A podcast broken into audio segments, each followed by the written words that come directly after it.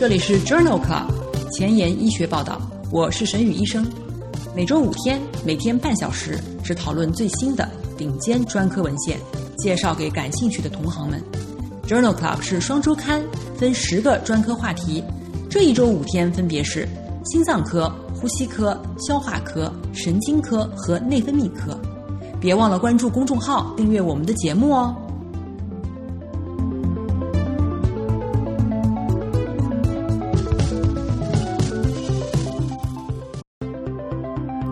非常开心，节目开播两周以来，已经有一千七百位朋友关注我的节目了。如果你在听我的节目，但是还没有关注的话，一定要点击订阅按钮哦。分享带给知识真正的活力，像我一样把知识分享给需要的人吧。不需要给我点赞，现在就去分享吧。今日头条：一，FDA 批准血管紧张素二用于休克病人低血压的治疗。二，《新英格兰医学杂志》秋水仙碱在慢性冠心病患者中的疗效。三，《Circulation》循环杂志，心脏内源性干细胞和心肌细胞增殖的争论谬误与进展。这里是 Journal Club 前沿医学报道，心脏科星期一 Cardiology Monday，我是主播沈宇医生，精彩即将开始，不要走开哦。首先，我们再聊一聊新药研发。二零一七年十二月，FDA 批准合成人血管紧张素二用于治疗分布性休克的患者。最终导致这一次批准的三期临床研究 Ethos Three 研究，已经于二零一七年发表在《新英格兰医学杂志》上。血管舒张性休克的患者呢，对于高剂量的血管收缩剂反应比较差，而且还会增加死亡率。该项研究的目的就是评价。这类患者使用血管紧张素二的疗效，研究纳入了需要大剂量血管收缩药物维持血压的血管舒张性休克的患者三百四十四人，去甲肾上腺素的用量大于零点二微克每公斤每分钟，或者是等剂量的血管收缩药，随机分入血管紧张素二治疗组和安慰剂组。用药三小时以后，血压升高十毫米汞柱，或者是平均血压升高至七十五毫米汞柱的患者。在干预组达到了百分之七十，安慰剂组只有百分之二十三点四，有统计学意义。用药四十八小时以后，平均心血管系统冠序器官衰竭评分，也就是 SOFA 评分，正常范围零到四，分数越高，表示器官功能不全越严重。在干预组中，SOFA 评分下降了一点七五分，而安慰剂组中只下降了一点二八分，有统计学意义。严重不良事件发生率分别为百分之六十和百分之六十七，二十八天以后，两组死亡率分别为百分之四十六和百分之五十四，没有统计学意义。研究认为，在血管舒张性休克的患者当中，传统升压药效果如果不好的话，可以使用血管紧张素二。血管紧张素二能够有效的升高血压。在最近的一期二零二零年十一月的。美国呼吸与重症病学医学杂志上发表了 Ethos Three 研究的事后分析，在这篇事后分析当中，评价了血管紧张素二治疗儿茶酚胺耐药的血管舒张性的休克的实验当中的肾素与生存率之间的关系。研究纳入了 Ethos Three 研究的患者的血清样本，测定了血管紧张素二给药前和给药后三小时内肾素、血管紧张素一和血管紧张素二的浓度。在基线状态下，血清肾素的浓度为一百七十二皮克每毫升，大约是三倍的正常上限。有百分之七十六的患者肾素的浓度是高于正常上限的，也就是五十八皮克每毫升。肾素浓度与血管紧张素一比二的比值呈正相关关系。在血管紧张素二开始治疗三小时以后，肾素的浓度显著降低了百分之五十四，而安慰剂组只下降了百分之十四。在肾素基线浓度比较高的患者当中，血管紧张素二能够显著降低二十八天的死亡率为百分之五十点九，而与安慰剂组二十八天死亡率百分之七十相比，p 值等于零点零一二。根据这项研究的结果，可能可以使用基线时肾素的浓度来确定哪一类的患者使用血管紧张素二以后治疗会更有效。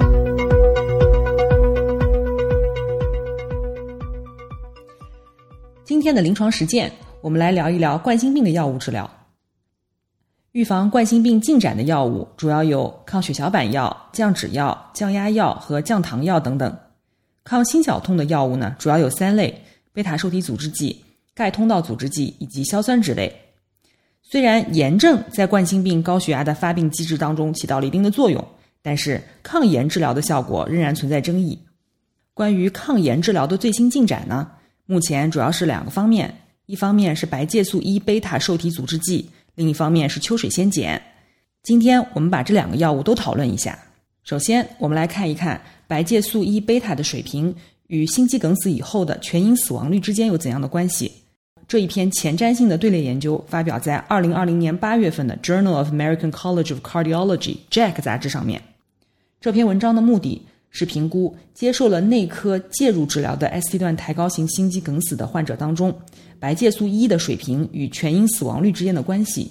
以及白介素一的水平和超敏 C 反应蛋白的浓度对于过早死亡风险之间的相互作用。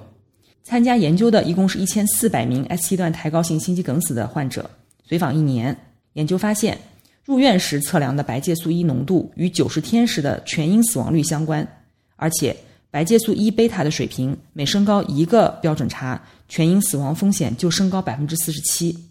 两者之间的关系是呈非线性的，高三分位组的白介素一水平与较高的九十天死亡率显著相关，风险比可以达到二点七八。一年的时候，这个风险比降到了一点九三，而九十天的死亡率。与超敏 C 反应蛋白的浓度没有关系。在考虑白介素一的浓度以及九十天的心血管死亡率和主要心血管不良事件的时候，也可以关注到其中的显著相关性。风险比分别为二点四二和二点二九。一年时的心血管死亡率和主要的心血管不良事件的发生率也与白介素一的水平有关，风险比为二点三二和二点三五。这篇研究认为，急性心肌梗死患者入院的时候，白介素一贝塔的浓度与死亡率和心肌梗死复发的风险呈独立相关。那么，白介素一贝塔抑制剂卡纳单抗是否会减少严重心血管事件的总负担呢？在著名的 CANTOS 研究当中，对这个问题进行了讨论。CANTOS 研究发表在二零二零年九月份的 JACC 杂志上。这篇研究一共纳入了一万名患者，每三个月一次。随机给予安慰剂，或者是卡纳单抗五十毫克、一百五十毫克或三百毫克。在平均三点七年的随访当中，一共有两千名参与者发生了三千四百例严重的心血管事件。卡纳单抗可以降低总心血管事件的发生率，其中五十毫克组发生率为八点四每一百人年，一百五十毫克组发生率为八点三每一百人年，三百毫克组的发生率为八点二每一百人年。而安慰剂组的心血管事件发生率为十点四每一百人年，三个剂量的干预组与安慰剂组相比，优势比分别为零点八、零点七九和零点七八。CANTOS 研究认为，卡纳单抗抗炎治疗可以显著的降低既往心肌梗死患者的心血管事件和残余风险。那么，CANTOS 研究当中观察到的卡纳单抗降低心血管事件的发生率，这些获益与降血压有没有关系呢？CANTOS 研究的亚组分析发表在二零二零年二月的《Hypertension》杂志上。在这篇文章当中，纳入了 CANTOS 研究当中的九千五百名参与者的数据。这些参与者记录了血压。这些人当中，百分之八十有高血压病史。在没有高血压病史的患者当中，根据超敏 C 反应蛋白的数值，分为最低到最高的三分位数。这三组参与者当中，高血压发生率分别为二十三点四。二十六点六和二十八点一每一百人年，所有随机分配到卡纳单抗组的参与者当中，并没有出现血压显著降低或者是显著升高的情况。CANTOS 研究认为，卡纳单抗虽然可以降低主要心血管事件的发生率，但这些获益与血压的变化没有关系。冠心病的抗炎治疗的另一个研究的热门药物是秋水仙碱。秋水仙碱是一个传统的抗炎药物，用于治疗痛风和心包炎。在二零一九年十一月份发表在《新英格兰医学杂志》上的 Co-Cot 研究，目的是评价秋水仙碱的抗炎治疗对于近期心肌梗死的患者缺血性心血管事件的影响。研究招募了急性心肌梗死三十天以内的患者，共四千七百四十五人，随机分配到了秋水仙碱零点五毫克 QD 组和安慰剂组。与安慰剂组相比，秋水仙碱组的心血管全因死亡率的风险比为零点八四，心脏骤停的风险比为零点八三，心肌梗死的风险比为零点九一。秋水仙碱的治疗能够显著降低卒中的风险达百分之七十四，同时能够显著降低心绞痛住院再次血运重建的风险高达百分之五十。两组之间最常见的不良事件是腹泻，发生率没有差异；最严重的不良事件是肺炎，发生率分别为百分之零点九和百分之零点四。c o c o 研究认为，在近期心肌梗死的患者当中，每天服用零点五克的修水仙碱，比安慰剂组可以显著降低缺血性心血管事件的风险。那么，在 c o c o 的研究当中，秋水仙碱起始治疗时间与最终的获益是否有关系呢？c o c o 的研究的亚组分析发表在了二零二零年八月的 European Heart Journal 欧洲心脏病学杂志上。在这项分析当中，纳入了四千六百例患者，按照启动秋水仙碱治疗距离急性心肌梗死的时间，分为了三个亚组：小于三天组、四到七天组以及大于八天组。平均随访二十二点六个月以后，发现心肌梗死以后三天之内启用秋水仙碱的治疗，可以显著的降低主要终点事件。也就是说，三天以内进行秋水仙碱的治疗，可以降低心血管原因的死亡、心脏骤停复苏、心肌梗死、卒中或者是心绞痛导致的冠状动脉血运重建的风险达到百分之四十八。但是在四到七天组以及大于八天组当中没有统计学意义。不仅如此，三天之内启动秋水仙碱治疗的患者，心绞痛住院血运重建术的风险显著降低，风险比仅为零点三五。再次血运重建的风险也显著降低，风险比为零点六三，而且所有的复合心血管死亡、心脏骤停、心肌梗死或者卒中的风险均显著降低，风险比为零点五五，P 值小于零点零五。这项压组分析认为，心肌梗死以后，患者应该尽早的在医院内启动秋水仙碱的治疗。综上所述。C o c o 的研究认为，秋水仙碱的抗炎作用是可以降低近期心肌梗死患者发生心血管事件的风险，但是对于慢性冠心病的患者证据有限。有一篇最新的研究发表在2020年8月份的《New England Journal of Medicine》杂志上，《新英格兰医学杂志》。这项研究招募了5500余名慢性冠心病的患者，随机分配至秋水仙碱0.5毫克 QD 组以及安慰剂组。平均随访二十八点六个月，在随访中发现，主要的终点事件在秋水仙碱和安慰剂组之间的发生率分别为百分之六点八和百分之九点六，有统计学差异。次要的终点事件，比如心血管死亡、自发心肌梗死、缺血性卒中等，在秋水仙碱组和安慰剂组发生率分别为百分之四点二和百分之五点七，P 值等于零点零七。秋水仙碱组当中，自发性心肌梗死或者是缺血驱动的冠脉血运重建的复合终点，以及心血管死亡、自发性心肌梗死的复合终点，还有缺血驱动的冠状动脉血运重建和自发性心肌梗死的发生率都显著降低。Lodoco Two 研究认为，秋水仙碱可以显著的降低慢性冠心病患者发生心血管事件的风险。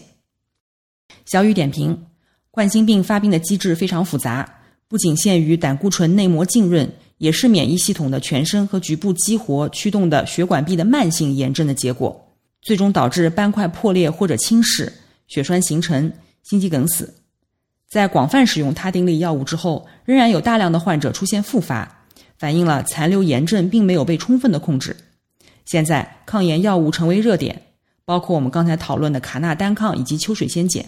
但是这些药物是否能够上升到一线治疗的地位，我们拭目以待。临床工作繁重琐碎，无暇追踪最新研究，但主任又天天催着写课题吗？那就订阅播客 Journal Club 前沿医学报道，每周五天，每天半小时，这里只聊最新最好的临床研究。想知道哪一天是你感兴趣的专科内容吗？关注我们的微信公众号。Journal Club 前沿医学报道。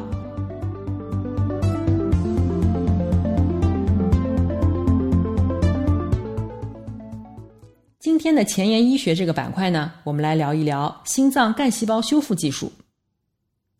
非常有意思，在二零二零年七月，《Circulation》和《European Heart Journal》这两份杂志同时发表了两篇综述，都是讨论干细胞在心肌修复中的作用。这两篇文章我觉得写的都很全面，也很诚恳。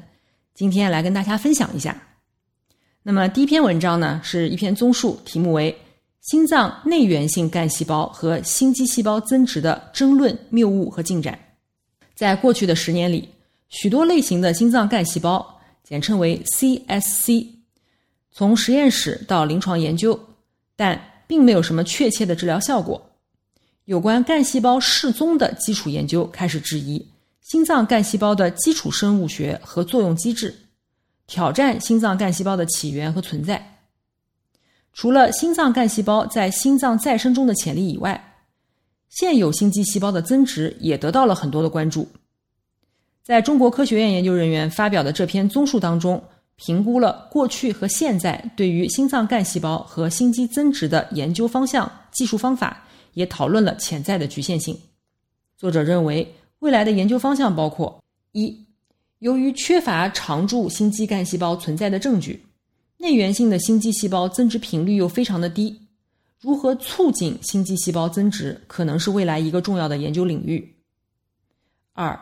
除了诱导心肌细胞增殖以外，还可以考虑其他的替代方法，比如通过表达特定转化因子或者小分子诱导的方式。使成纤维细胞原位重新编程成为心肌细胞，如此使心肌细胞再生，也减少瘢痕形成。人类胚胎干细胞或者是诱导多潜能干细胞来源的心脏组细胞和心肌细胞，已经成功的移植到了大型动物模型当中，并已经证实了移植细胞在宿主心肌内的存活和心功能的改善。三，即使没有直接在心肌细胞中再生。促进血管新生的方法，比如通过移植能够分泌血管生长因子的间充质干细胞，或减轻心肌梗死后炎症损伤的方法，来改善心肌存活，减少疤痕形成。五、双重干细胞疗法协同改善心肌损伤后心脏功能和血管新生，比如人类诱导多潜能干细胞来源的心肌细胞和间充质干细胞。或者是人类胚胎干细胞来源的心外膜细胞和心肌细胞。六，还有生长因子或者多种心脏细胞类型的心外膜补片，也被证明可以改善心肌梗死后的心脏功能和血管新生。七，通过 RNA 修饰心外膜组细胞后产生血管内皮生长因子 A，可以使血管再生增强。最后，作者认为，由于内源性假定心脏干细胞的错误，因此。为了达到心脏修复和再生的最终目的，应该将更多的精力和资源投入到更有前途的方向上。那么，另外一篇2007年7月份发表在《European Heart Journal》上的一篇综述呢，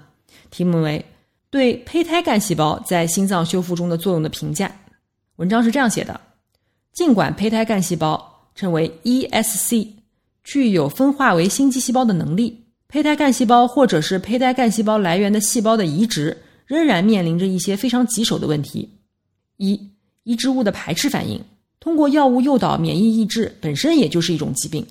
二、心律失常。研究发现，在灵长类动物当中，移植人类胚胎干细胞来源的细胞会导致危及生命的心律失常，而这种心律失常的发生往往与剂量没有关系。三、恶性肿瘤，在当代临床研究当中，对于恶性肿瘤等。灾难性的影响的耐受限度为零。尽管胚胎干细胞分化为肿瘤的可能性非常非常的低，但也不是完全没有可能。特别是移植细胞的数量级在十亿左右的时候。四、长期再生能力。虽然胚胎干细胞和胚胎干细胞来源的细胞被吹捧为具有长期再生能力，但是干细胞失踪技术显示，这些细胞在移植以后迅速消失。现在仍然没有长期移植成功或者是再生的证据。五，越来越多的证据表明，胚胎干细胞的作用是通过旁分泌的机制来发挥的，尚没有开展或启动胚胎干细胞来源细胞在心血管疾病中的临床对照研究。最后，作者对于未来的方向做了一个预估。作者认为，成年细胞应用于数千名心脏病患者，而且没有显著的副作用，其结果也是令人鼓舞的，值得继续进行二期和三期临床研究。另外，人类诱导的多潜能干细胞提供了类似胚胎干细胞的多能性而且不需要终身免疫抑制剂所以在这个方面也应该投入更多的精力和资源。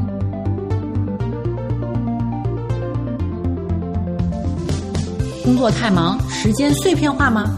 每天半小时听我的播客获得最新最好的临床研究。深感公众号内容太多太杂质量参差不齐吗？每周五天看我的微信公众号，获得最好最新的临床研究。Journal Club 前沿医学报道，拉近科研和临床的距离。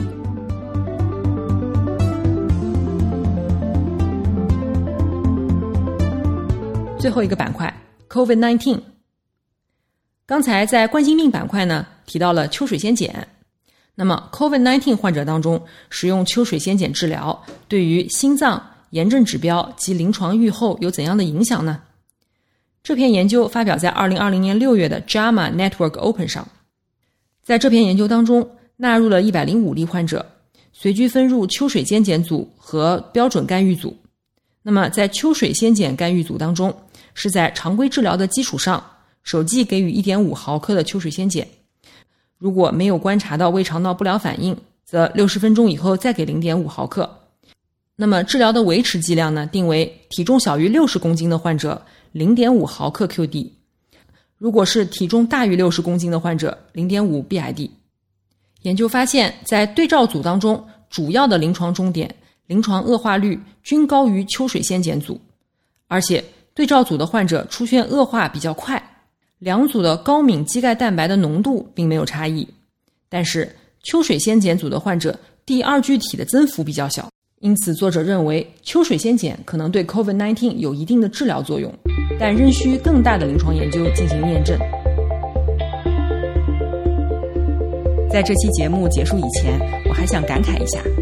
节目开播两周以来。来自全国各个角落的一千七百位关注我的朋友当中，百分之九十以上我都不认识。也就是说，你的收听是来自别人的分享。我想这应该是有统计学意义的吧，如果你真心喜欢这个节目，也给我点赞，现在就去分享吧。明天是呼吸科星期二，不见不散哦。